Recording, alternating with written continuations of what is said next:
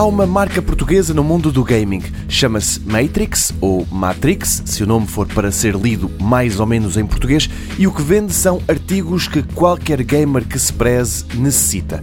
Há cadeiras, vários modelos mesmo, algumas vêm com um par de almofadas extra só para que o gamer se sinta ainda mais confortável durante aquelas horas em que está ali a jogar tem também pormenores interessantes e mais a pensar nos pais desta malta do que nos filhos. É o caso das rodas anti-risco que, afirma a Matrix, não riscam o chão lá de casa.